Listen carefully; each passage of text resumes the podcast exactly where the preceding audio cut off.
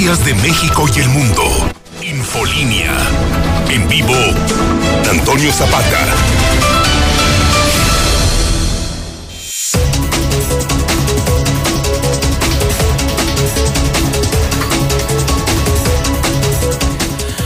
Buenas noches, bienvenidos a Infolínea de la Noche. Mi nombre es Antonio Zapata, el reportero. Y a continuación le tengo a usted las noticias más importantes ocurridas en Aguascalientes, en México y el mundo en las últimas horas.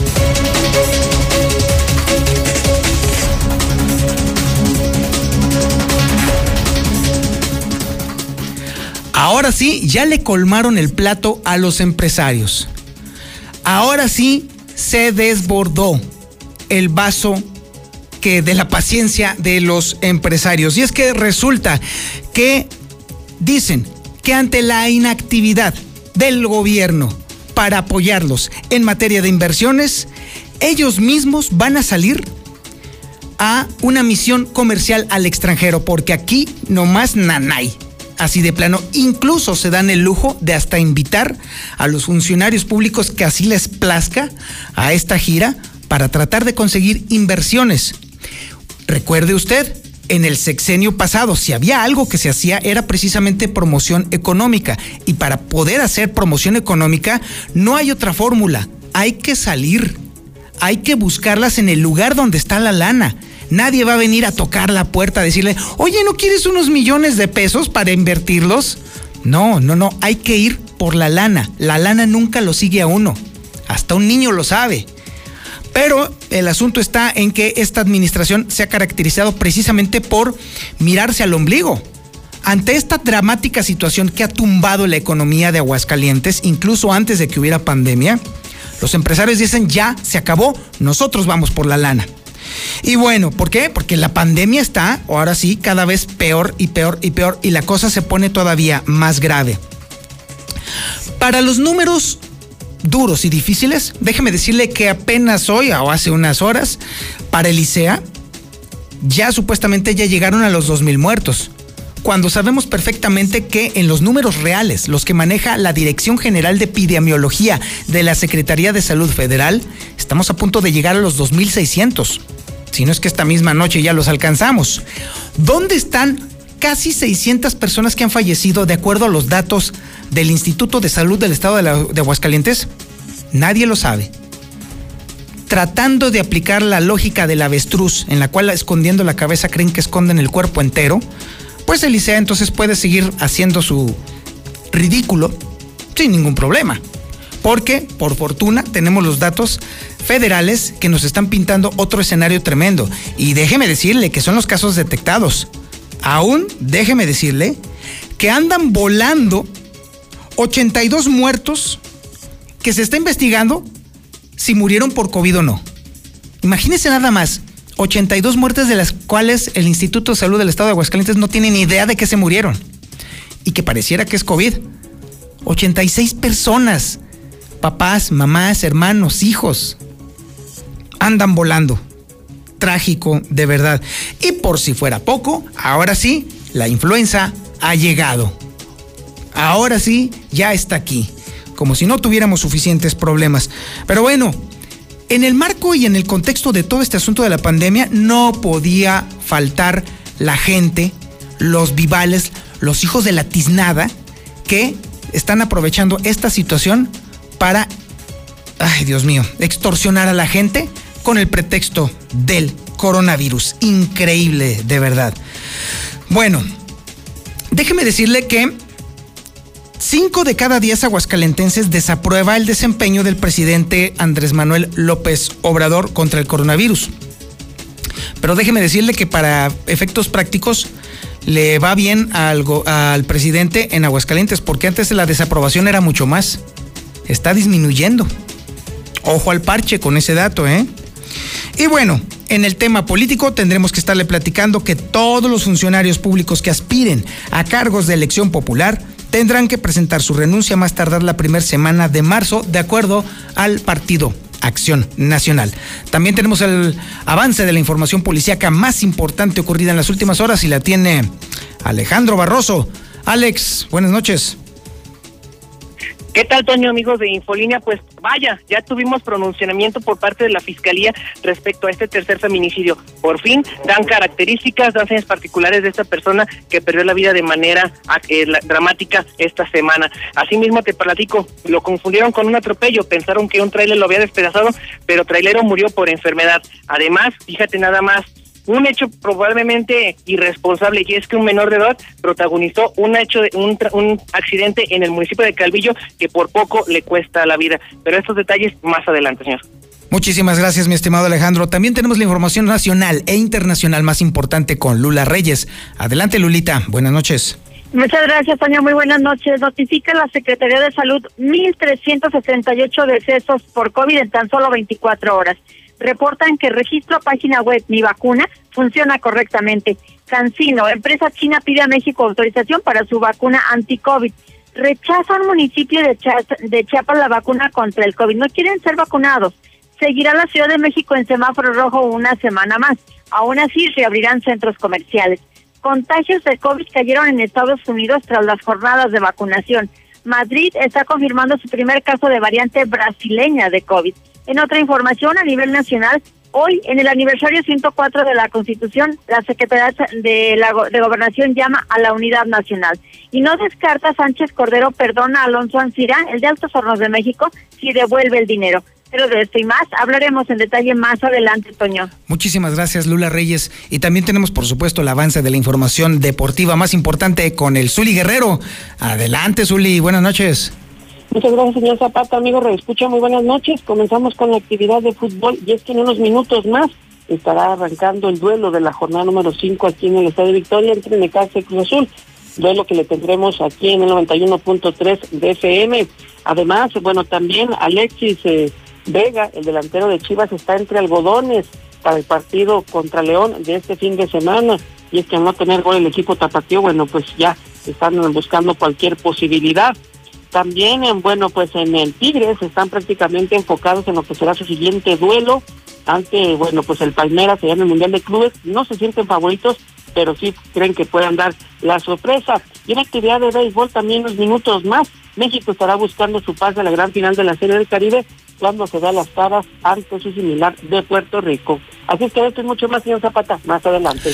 Este es el resumen informativo, esta es la información, este es el menú sabrosísimo que le tenemos a usted en este viernes 5 de febrero del 2021. Y usted, por supuesto, está en la sintonía correcta, en el 91.3 de FM en el centro de la República Mexicana, en cadena nacional, en el canal 149 del sistema satelital Star TV y también en las redes sociales más importantes de Aguascalientes. En Facebook, La Mexicana Aguascalientes. En YouTube, La Mexicana TV. Y por supuesto en Twitter, en las cuentas más importantes, la de José Luis Morales, arroba JLM Noticias, y en la de un servidor, arroba El Reportero. Esto es Infolínea de la Noche.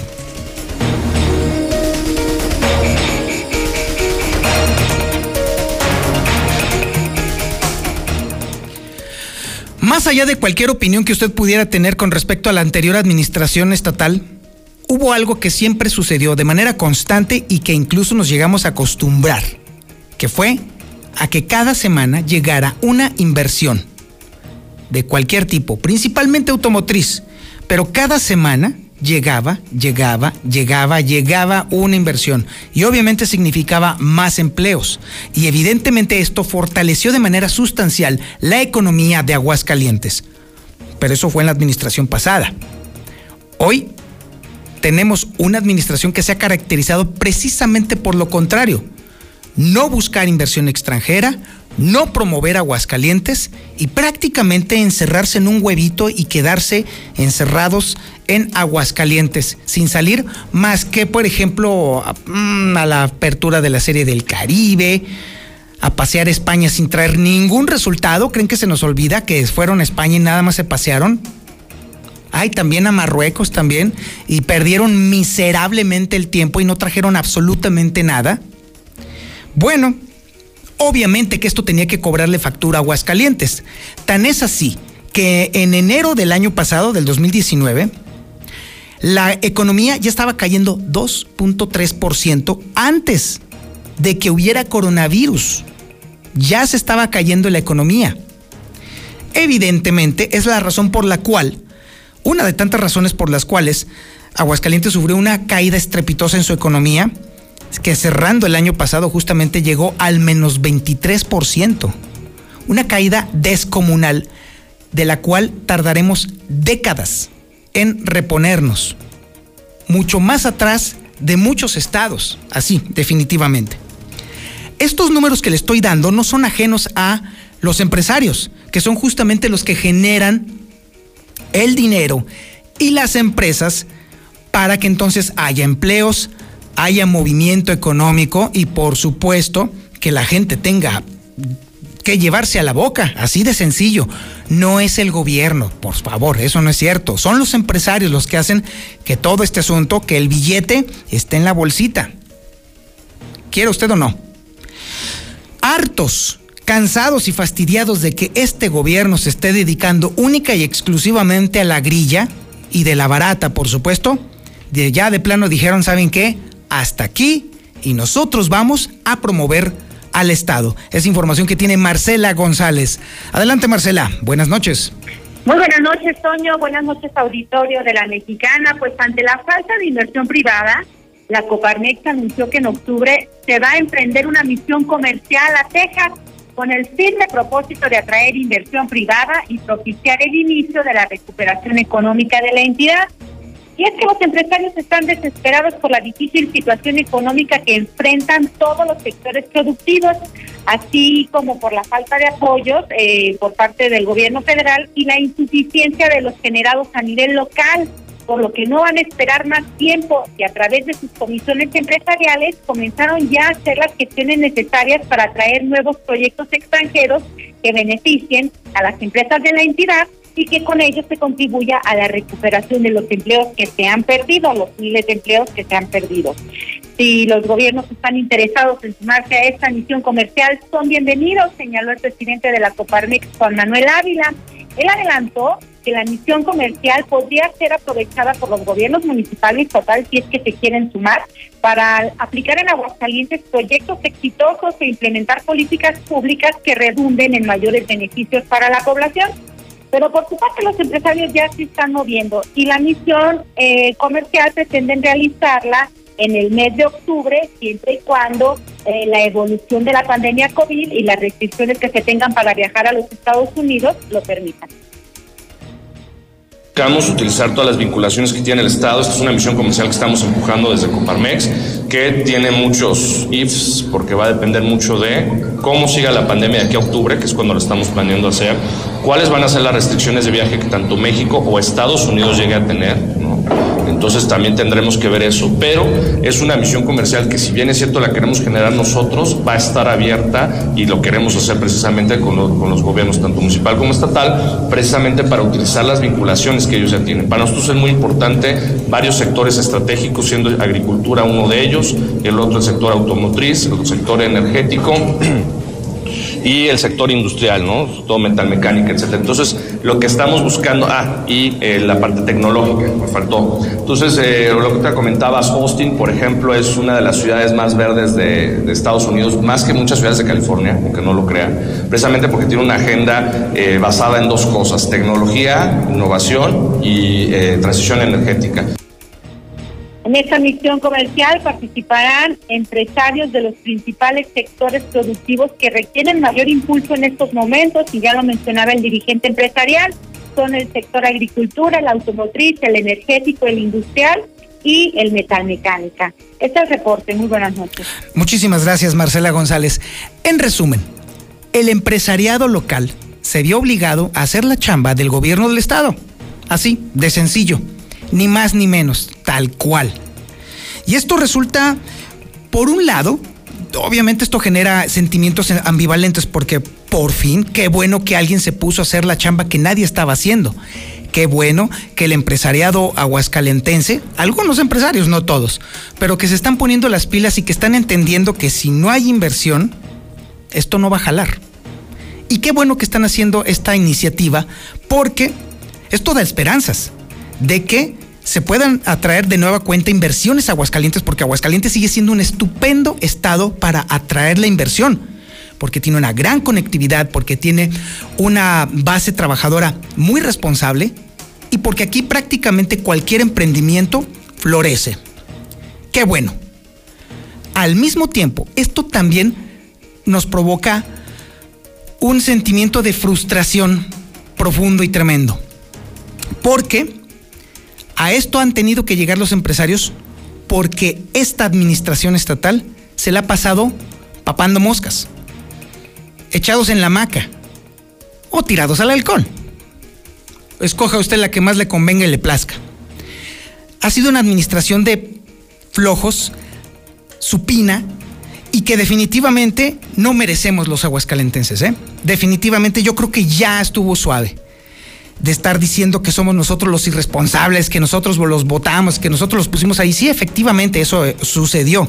Pero eso sucedió precisamente porque mucha gente no salió a votar. También hay que reconocerlo. Muy pocos eligieron a estos mentecatos. Y ahí están todos sufriendo las consecuencias. Ahí está el tema. No votar también nos mete en problemas. Los que no votan también nos han metido en un enorme problema.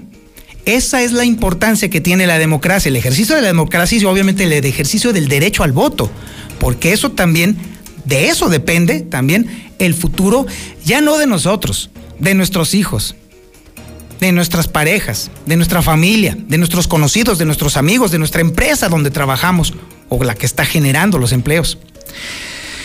Qué pena y qué vergüenza que tenga que ser un puñado de valientes el que saque la casta y haga la chamba que le tocaba al gobernador. Qué pena y qué vergüenza que sea un grupo de empresarios el que haga la chamba que dejó de hacer la SEDEC. Qué vergüenza de veras que ahora sí Aguascalientes esté hundido prácticamente en el ostracismo económico porque una runfla de mequetrefes se ha dedicado únicamente a verse el ombligo. Ahora nos vamos al tema regresamos al tema coronavirus que necesariamente tiene que ver con lo económico, pero también tiene que ver con los datos de la pandemia. Así pues, para el ICEA ya se rebasaron los 2.000. Para la federación ya estamos en los 2.600.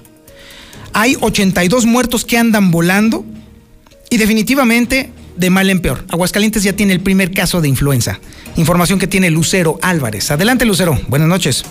Gracias, Toño. Muy buenas noches a ti y a quienes nos sintonizan. Así es, para la Secretaría de Salud del Estado apenas rebasamos las 2.000 muertes por COVID. Se trata de nueve fallecimientos en las últimas horas y de esta manera Aguascalientes llega a 2.001 decesos durante toda la pandemia. En cuanto a los contagios, suman 17.461, de los cuales 85 corresponden únicamente al último día. Sin embargo, y hay unos datos que no se han podido comprobar y son de 82 personas que posiblemente fallecieron de COVID, aunque hasta este momento la Secretaría de Salud no ha podido confirmar, asegura que estos fallecimientos son de personas que murieron sin haberles aplicado la prueba de PCR y que a pesar de esto, todas indicar que podría tratarse de personas que fallecieron a raíz del COVID. Escuchemos lo que declara Eugenia Velasco Marín, directora de Control y Prevención de Enfermedades registro civil reporta todo lo que diga en un certificado de defunción es COVID o probable, o probable COVID. De esos eh, certificados de defunción nosotros tenemos poco más de 350 que son prueba PCR negativa. Por tanto, los eh, quitamos de muerte por COVID y ahorita traemos en investigación 82 todavía certificados de función de personas que han fallecido que no tenían prueba y tenemos que hacer este reuniones en comité para determinar por clínicas si son de funciones COVID o no. Y por otro lado, Aguascalientes ya registró el primer caso de influenza.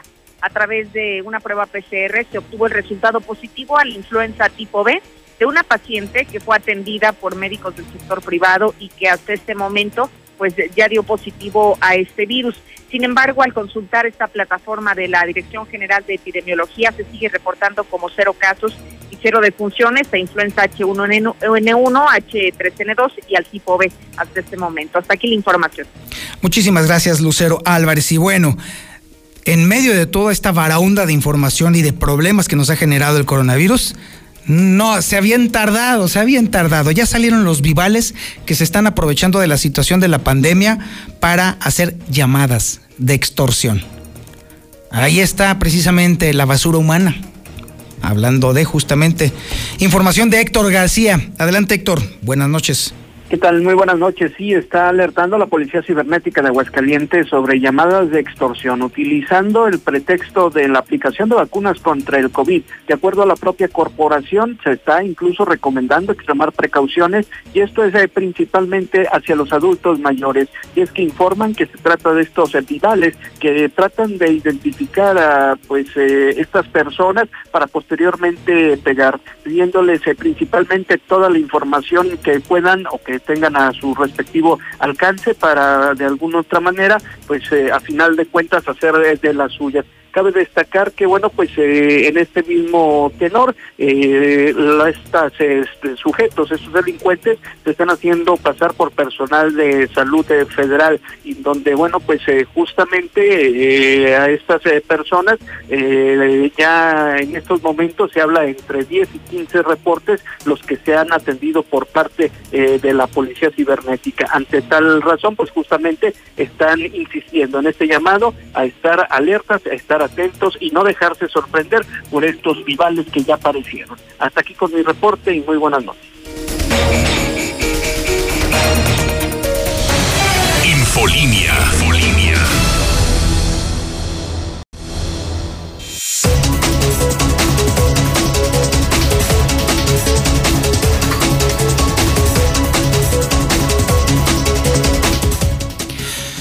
Aunque usted no lo crea, el hecho de que 5 de cada 10 aguascalentenses desapruebe el desempeño del presidente Andrés Manuel López Obrador en el tema de control de la pandemia, esto le hace quedar bien al presidente, porque antes estaba peor.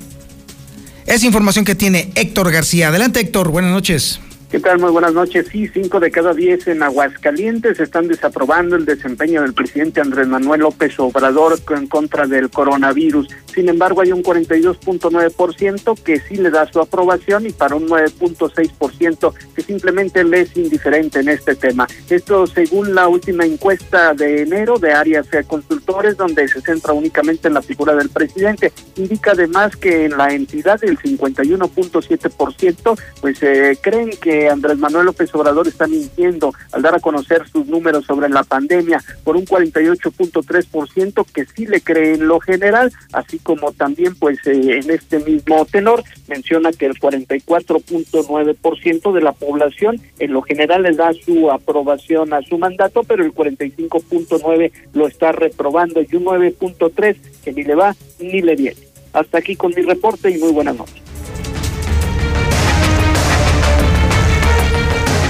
Y ahora tenemos el resumen de la información más importante, la policíaca ocurrida en las últimas horas y la tenemos con el señor Alejandro Barroso. Adelante, Alex. Buenas noches. ¿Qué tal, Toño? Muy buenas noches. Buenas noches a todo el auditorio. Y es que fíjate que después de toda la presión mediática que se ha hecho a través de Infolínea, el periódico Hidrocálido y el Aguas, pues tenía que existir una reacción por parte de la Fiscalía. Y es que apenas el día de hoy, pues ya tenemos una media afiliación, ya tenemos datos aún más contundentes sobre este hecho.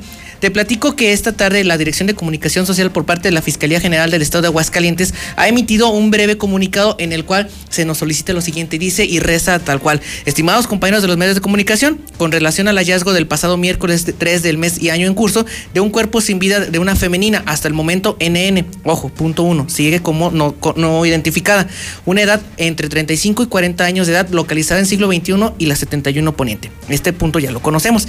Ahora sí, aquí viene lo importante que me imagino es que están pidiendo el auxilio porque no han de tener idea ni por dónde empezar su carpeta de investigación. Solicitamos apoyo y colaboración para difundir la siguiente información que ayuda a la identificación del cuerpo, con varios tatuajes de color negro en el cuerpo, destacando los siguientes. El primero de ellos, similar a un trazo electrocardiográfico, en el cual se identifican las letras A y M en letras mayúsculas y H en letra minúscula, así como la figura de un corazón, localizado esto en el antebrazo derecho aquí. Ok. Punto 2. Una figura de cruz localizado en el antebrazo derecho. Aquí, para las personas que nos ven. Y la leyenda Tadeo, localizado en la región supra, eh, infraclavicular izquierda. ¿Cuál es la región infraclavicular? Si nos ponemos de frente a cualquier persona, debajo del hombro, donde está la clavícula, debajito de este huesito que nosotros sentimos, esa es la región infraclavicular. El punto 4 que menciona la fiscalía es una figura de mandala o atrapasueños, que es un círculo y que en su interior contiene ocho hojas que forman una estrella o flor. Esto localizado en el muslo derecho. De antemano, pues agradecemos su apoyo y colaboración.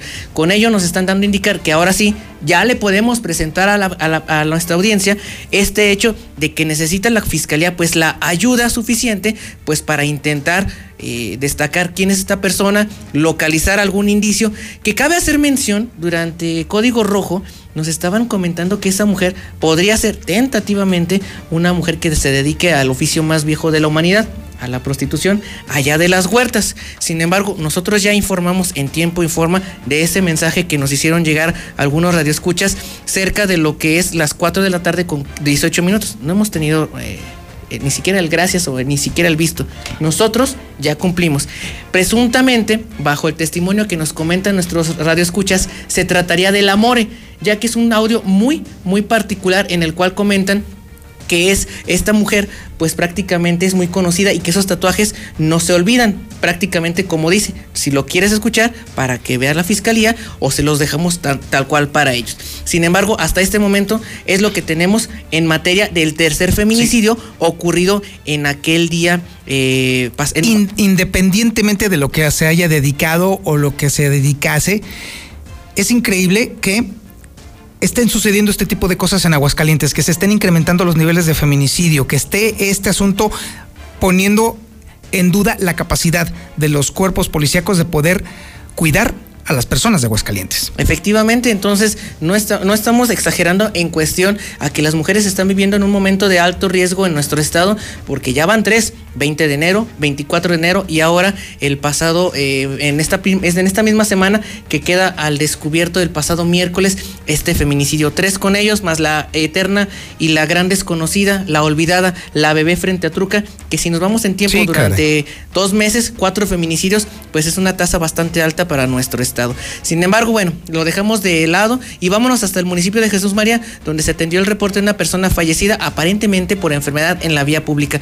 Y es que el reporte se registró alrededor de las 5 de la tarde con 38 minutos, cuando en el servicio de emergencia 911 se recibió el reporte de que en la carretera estatal número 42 que conduce a la comunidad de Los Arquitos se encontraba una persona tirada junto a un tráiler, esta inconsciente. Se desató la alarma en este punto porque se presumía que esta, esta persona pudiera haber sido atropellada por el tráiler y el conductor hubiera abandonado el mismo vehículo. Sin embargo, con tales datos se trasladaron hasta el lugar de los hechos elementos de la Policía del Estado y municipales de Jesús María, así como paramédicos, quienes al llegar encontraron una persona del sexo masculino de aproximadamente 64 años de edad, quien vestía, pongan mucha atención, un pantalón de mezclilla en color azul, una playera tipo polo del mismo color y cinturón negro. Al momento de brindarle pues los eh, primeros auxilios confirmaron que ya no presentaba signos vitales y que la causa aparente de la muerte había sido un paro cardíaco. Asimismo, en el lugar de los hechos se encontraba un trailer de la marca Kingworth en color blanco con placas del Servicio Público Federal y una plataforma. Tras lo cual pues acordonaron la zona, solicitaron la presencia del grupo de homicidios y de la Dirección de Investigación Pericial para que trasladasen el cuerpo de esta persona hasta las instalaciones del Servicio Médico donde se determinarían las causas reales de su fallecimiento. Y para cerrar con broche de oro, Toño, pues imagínate una nota que hemos llevado a cabo eh, de un secuestro en Aguascalientes, bueno, de una privación ilegal de la libertad para que no digan, no, no es secuestro, está mal tipificado. Bueno, una privación ilegal de la libertad y que la autoridad tendrá que desarrollarla de la manera que mejor convenga de acuerdo a las investigaciones. Es un hecho que queda al descubierto a través del periódico Aguas y retomado por nosotros aquí en estos micrófonos, luego de que el pasado lunes, aquí en Aguascalientes, en una colonia al oriente de la ciudad, pues descubrimos que una persona había sido privada de su libertad. Aparentemente había sido levantada. Ahí sí, el término correcto sería una privación ilegal de la libertad. Póngale usted la, la, la forma que usted quiera. Esta persona fue abordada por al menos cuatro sujetos que con lujo de violencia habría sido abordado a la máquina, a esta camioneta de lujo, lo trasladan hasta el municipio de Teocaltiche pasando filtros de seguridad en Aguascalientes y que por desgracia el día miércoles lo encontraron muerto, más bien malherido, en una colonia de nombre Arboledas en el municipio de Teocaltiche para cuando los servicios de emergencia llegan, pues básicamente lo trasladan hasta el Hospital Comunitario de Teocaltiche, donde minutos más tarde perdería la vida por las graves lesiones que presentó. Ahora la Fiscalía tanto de Aguascalientes como del Estado de Jalisco, pues tienen una misma investigación con dos carpetas distintas. Lo que hay que resaltar es que hubo un secuestro en Aguascalientes Así es. y sigue incrementando. Así es, secuestro, no le pongamos ni le adornemos, secuestro. Lo secuestraron, lo torturan, lo matan y en otro estado, sin que nadie se dé cuenta, lo tiran. Muchísimas gracias, Alejandro Barroso. Muchas gracias. Gran trabajo. Vamos a un corte publicitario y regresamos. Esto es Infolínea de la Noche. Infolínea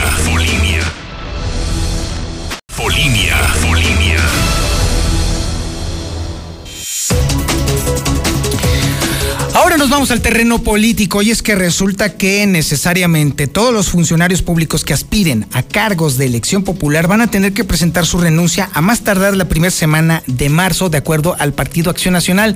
Y esto pone un poquito difícil todo este retruécano que hemos escuchado en las últimas horas con respecto a las candidaturas, particularmente las que van a cargos plurinominales. Marcela González, buenas noches. Muy buenas noches, Toño. Buenas noches, auditorio de la Mexicana. Pues como bien lo menciona, todos los panistas que aspiran a las candidaturas de cara a las elecciones del próximo 6 de junio y que actualmente o son funcionarios públicos o representantes populares tendrán que renunciar a sus cargos actuales. Y es que el presidente del Comité Directivo Estatal del PAN, Gustavo Báez Leo, señaló que aunque la ley electoral no les obliga a renunciar, por ética, el partido les va a pedir la renuncia a partir de la primera semana de marzo. Tal es el caso de quienes actualmente fungen como legisladores y van por una regiduría. Caso particular, por citar algunos ejemplos, el de la diputada federal Marta González y eh, el de el diputado local Guillermo Alaniz y Alejandro Serrano, aunque este último va como suplente de regidor y de cualquier manera tiene que presentar su renuncia en la primera semana del mes de marzo.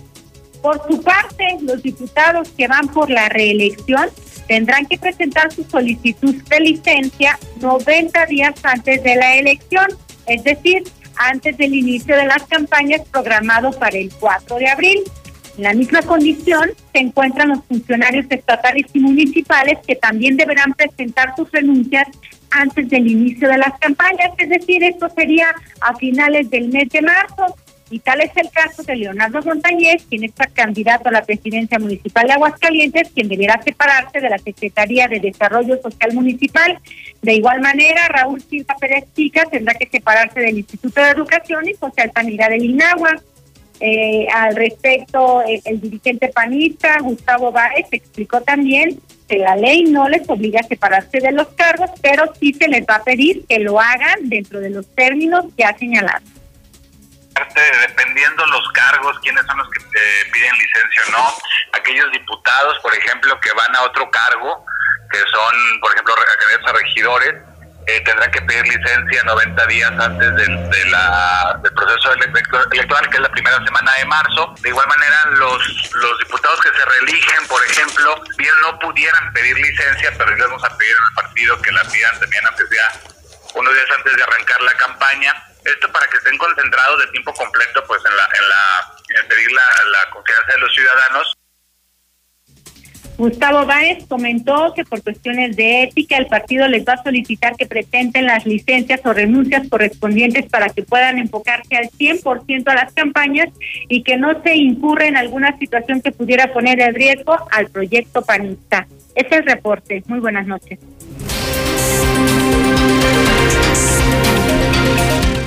A continuación tenemos la información nacional e internacional más importante ocurrida en las últimas horas y la tiene Lula Reyes. Adelante Lula, buenas noches. Gracias, Toño. Muy buenas noches. Notifica la Secretaría de Salud 1.368 decesos más por COVID en tan solo 24 horas, con lo que suman 164.290 muertos en México. Reportan que el registro a página web Mi Vacuna funciona correctamente. La página funciona sin intermitencias, por lo que usuarios ya pueden ingresar los datos de adultos mayores para que reciban la vacuna contra el COVID. Cancino, empresa china, pide a México autorización para su vacuna anti-COVID. El canciller Marcelo Ebrard lo informó, informó de este trámite vía Twitter. Rechaza municipio de Chiapas vacuna contra COVID. Se trata del municipio indígena de San Juan Cancún, en Chiapas. Manifestó su rechazo a la aplicación de la vacuna contra COVID-19, así lo manifestaron sus autoridades. Seguirá la Ciudad de México en semáforo rojo por COVID, pero reabrirán centros comerciales y tiendas departamentales contagios de COVID cayeron en Estados Unidos tras jornada de vacunación. Las autoridades de Estados Unidos anunciaron que los contagios de COVID se han reducido en un 61% comparados contra el mes de enero. Madrid confirma primer caso de variante brasileña de COVID, pese a que autoridades españolas cerraron el tránsito aéreo desde y hacia Brasil y Sudáfrica. hoy confirman el primer caso de un paciente con la variante brasileña del COVID. En otra información, a nivel nacional, en el aniversario 104 de la Constitución, la Secretaría de Gobernación llama a la unidad nacional. La titular Olga Sánchez Cordero llamó a todas las fuerzas políticas y al pueblo de México a la unidad a fin de rescatar la fuerza de México. No descarta Sánchez Cordero perdona a Alonso Anciras y devuelve el dinero. La funcionaria señaló que el actual sistema de justicia penal acusatorio sí le permitiría a Alonso tener acceso a un proceso legal que le otorgue el perdón. Hasta aquí mi reporte. Muy buenas noches. Antes de irnos a los deportes, tengo dos anuncios importantes. Primeramente, le tengo que decir a usted que la Dirección General de Epidemiología acaba de liberar su último reporte y para Aguascalientes, la suma de fallecidos por coronavirus es de 2.585 personas que han perdido la vida por esta enfermedad. Se han añadido 15 muertes más en las últimas 24 horas solamente aquí en nuestra entidad. Y quiero mandarle un afectuoso saludo por su cumpleaños a Jorge Ríos, uno de nuestros radioescuchas más fieles, de verdad, uno de los que más me ha sorprendido porque todos los días, todos los días invariablemente nos manda saludos en el WhatsApp, en Facebook, en todos lados. Jorge, disfruta mucho tu cumpleaños. Gracias por estarnos escuchando y gracias por tus mensajes. Feliz, feliz cumpleaños. Y ahora sí, vámonos con el Zuli Guerrero y su información deportiva más importante. Venga, mi Zuli, buenas noches. Muchas gracias, señor Zapata, amigo de escucha. Muy buenas noches. Comenzamos con la actividad de fútbol y es que unos minutos más tendremos aquí en la Mexicana, amigo en exclusiva, el partido entre el Necaxa ante la máquina del Cruz Azul, duelo de la jornada 5, donde, bueno, pues la máquina, los cementeros llegan con dos triunfos de manera consecutiva, mientras tanto que Necaxa, bueno, pues hay que recordar que el partido anterior empató ante los Tigres allá en la visita en el volcán, así es que, bueno, pues veremos cómo le va el conjunto de Aguascalientes, antes también, pues habían perdido ante los Diablos Rojos del Toluca, veremos pues si los comandados por el, el profe Cruz, bueno, pues hacen valer su localía. Además, eh, también, bueno, pues el, engaño sagrado está entre algodones, el delantero Alexis Vega. Hay que recordar que, bueno, pues ante la falta de goles que ha tenido el conjunto tapatío, quieren tener a este jugador al 100% para el partido ante León, que será este lunes allá en la casa de la Fiera. En más de la Liga MX, bueno, pues se da a conocer que el árbitro Pérez Durán sigue castigado Recuerda usted el partido Monterrey ante las Águilas del América, donde este Levante dio un penal a favor de los Rayados, perjudicando al Real América. Bueno, pues continúa castigado por esa marcación y de plano, pues parece ser que por lo menos se llevaría una jornada más. Sin embargo, también el que se fue castigado fue el árbitro de Aguascalientes, Oscar Macías, quien él estaba en el bar. Al también lo visto bueno para el penal, bueno, pues los dos prácticamente se fueron a la congeladora. Además, de cara al Super Bowl, prácticamente han mencionado que se está acabando el boletaje. Quedan muy pocos boletos de los 14 mil que salieron a la venta y que costaban carísimos, pero prácticamente están alrededor de un 10% solamente disponible y esperan que mañana prácticamente se agote el boletaje y obviamente pues que aumente el precio para el duelo del Super Domingo, el cual usted puede seguir a través de Star TV. Y además en actividad de béisbol en la Serie del Caribe, el día de hoy República Dominicana logró dramáticamente su clasificación a la gran final al vencer cuatro carreras por tres a la novena de Panamá. En estos instantes también está por arrancar el duelo entre México ante su similar de Puerto Rico. Veremos si la novena azteca, bueno, pues tiene la oportunidad de vencer a los criollos de Puerto Rico. México está siendo representado por los tomateros de Culiacán. El que gane, bueno, pues mañana tendrá la oportunidad de jugar la final a las 8 de la noche allá en territorio mazatleco. Hasta aquí con la información, señor Zapata. Muy buenas noches. Muchísimas gracias, mi estimado Zuli. Mañana es sábado, mañana es mañana de podcast. Mañana le tengo el podcast del reportero y vamos a versar sobre un tema que usted se va a quedar con la boca abierta, déjeme decirle, en todos los sentidos. Mañana vamos a hablar de la carne. Tranquilo, Cito, tranquilo, no de esa carne, de la que se come, de la que engullimos. Sabemos todos que la carne proviene de animales que matamos de una manera muy eficiente, pero créame que estamos agotando todas las reservas para alimentar esos animales que nos alimentan a nosotros. Y en un futuro no muy lejano podríamos estar comiendo carne generada artificialmente en laboratorios, ¿eh? Carne que se genera en vasijas llenas de proteínas. Y créame que es inevitable esto quizá nosotros lo vayamos a ver. Es muy probable que nuestros hijos lo empiecen a integrar mentalmente y que nuestros nietos se llenen la panza con ese tipo de carne. Mañana le voy a tener toda la información en el podcast de El Reportero para que usted lo escuche. Y si quiere, desde una vez, de una vez mañana, vaya pensando usted en qué me va a decir en el WhatsApp de la mexicana. Mañana, mañana, de 7 de la mañana a 9 de la mañana, en Infolínea de la mañana. Muchísimas gracias por su atención a este espacio informativo, Infolínea de la noche. Se despide de ustedes Antonio Zapata, el reportero, y recuerde, como todas las noches le recomiendo, pórtese mal, cuídese bien y niéguelo todo.